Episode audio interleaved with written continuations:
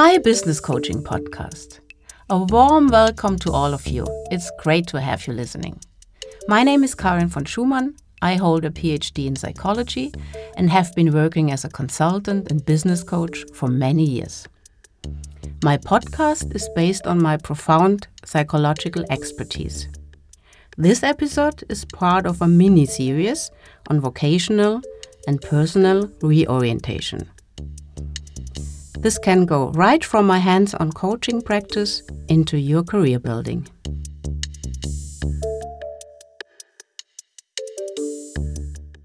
Do you have a current and professional CV at hand?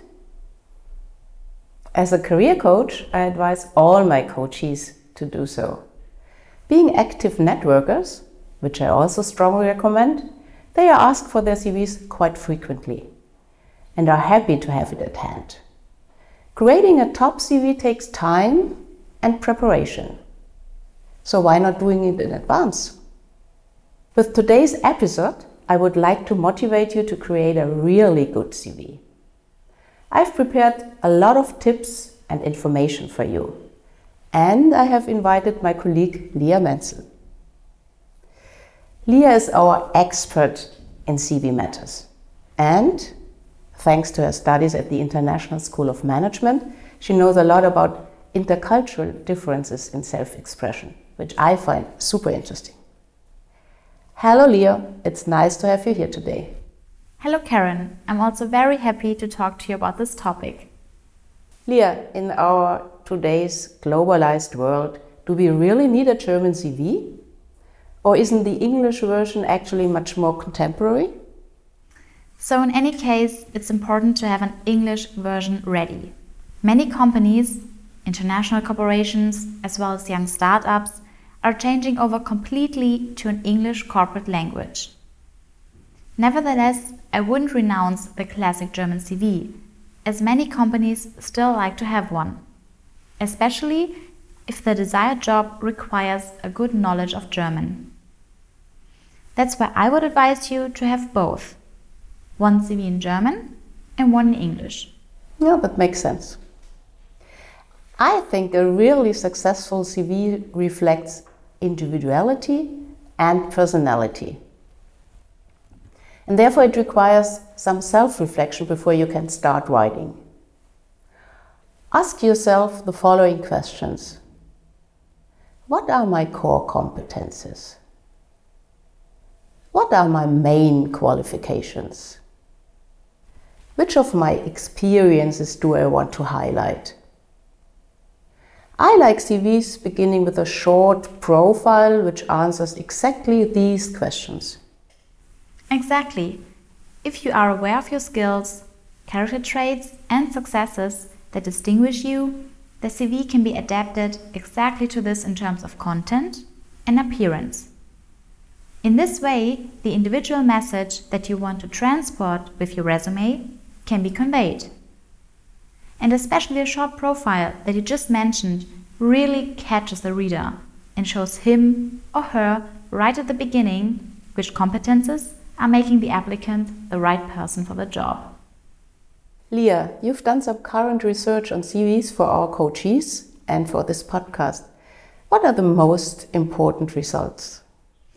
Well, unfortunately, I have to say in advance that there isn't the one true solution. Whether you like the content, the layout, and the formalities is up to the subjective eye of the viewer. That's why you also find so many different opinions online. But what I've put together so far is the most common way, so what most people think. Yet don't be surprised if you read something different elsewhere. So, the most important do's are in general first, a clear structure with chronological descending order. Second, to always adapt the qualifications to the job specific requirements, which means on the one hand, you should always have a standard CV prepared, but on the other hand, you should also adapt your CV to the current job advertisement. And this is usually done very quickly. And now to the formal points. The resume shouldn't be more than two pages long. And The professional positions should be formulated completely and briefly. Yes, I can see this. Um, the reader loses interest in the CV if the job description is too detailed and the CV all in all too long. Are there some don'ts that you would like to emphasize? Yes, so one don't is to put too many different colors, types, or just irrelevant information on the CV. So that's a lack of clarity and consistency. Exactly. Another don't is to add a passport photo or a private photo. Since the CV should have the professional look, a business photo is just very important. And in addition, you should stay away from obviously preformed samples or templates. The result of your research is a fairly complete and absolutely up to date list of do's and don'ts. We are going to put that on the homepage, right? Right. So far, we've been talking about German standards. The standards for English CVs are quite different, right? Exactly. What we know now from the German CV doesn't apply all in all to the English one. For example, no photo or signatures added here. You also leave out all the information about age, nationality, religion, and marital status. And certificates are also quite unusual. Instead, references are much more important. And there are some differences within English CVs. We learned that recently when one of our coaches sent his CVs to get our feedback. He sent a German and an English version, and they were completely different.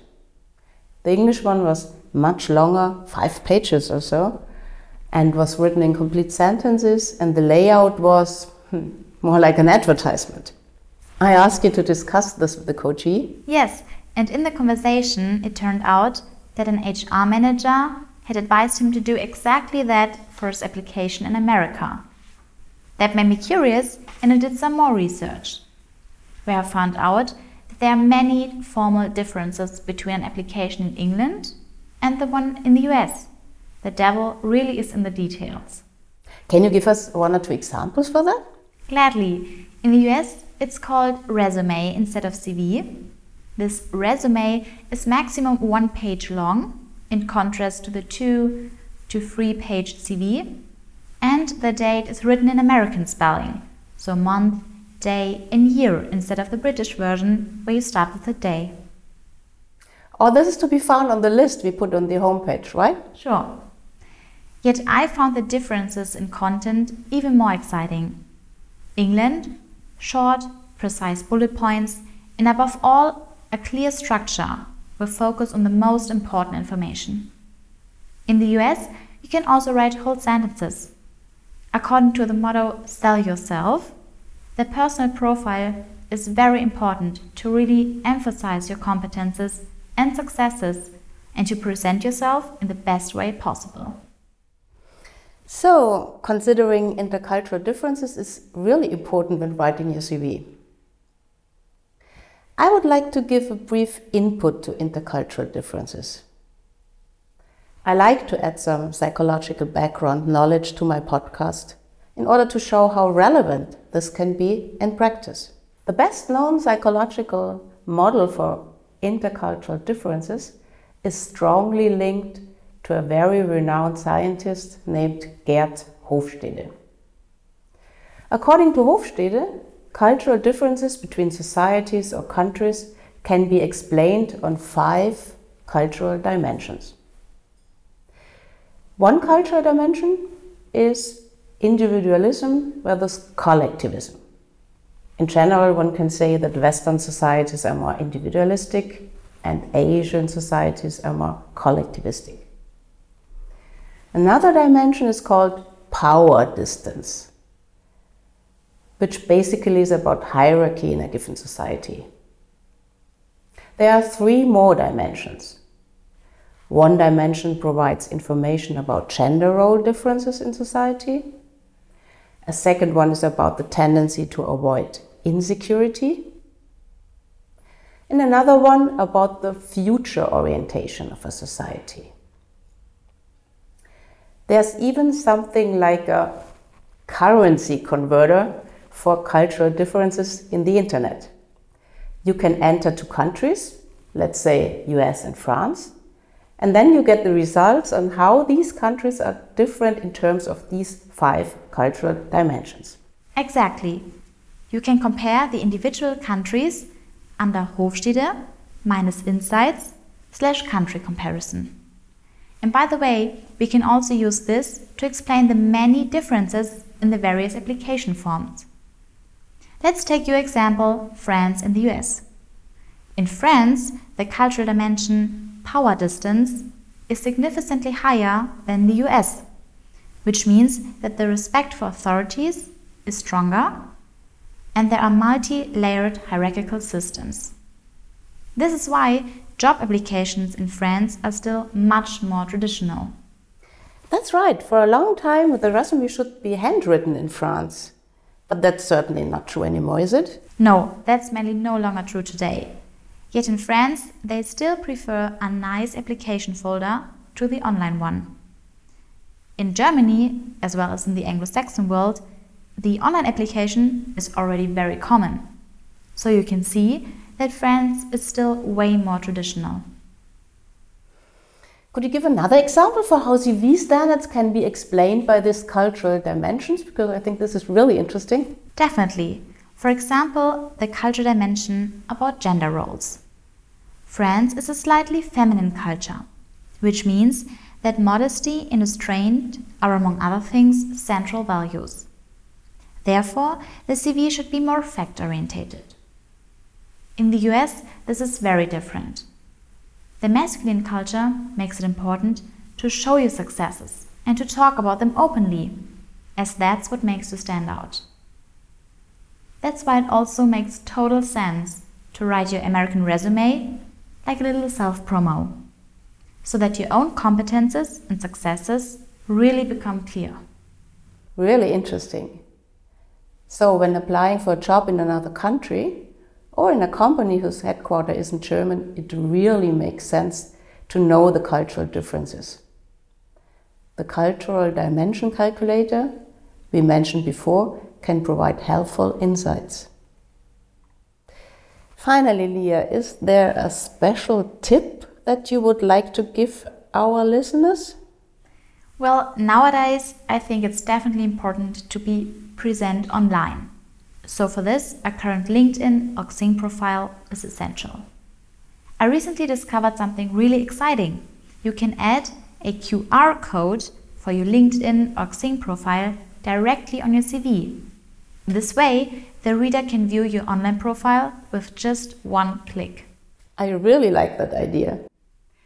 Leah, thanks a lot for this great research and for this exciting exchange. It was really great to have you here. Gladly. I also really had a lot of fun. I hope you liked my podcast. If so, I'd be very happy if you share it, like it, or subscribe to it. Just spread the news and keep on listening. I'm looking forward to any of your feedbacks. By the way, you can reread the contents of the podcast and receive additional material on my website www.vonschumann.com consulting.de. All the best to you and see you soon. Your coach, Dr. Karin von Schumann.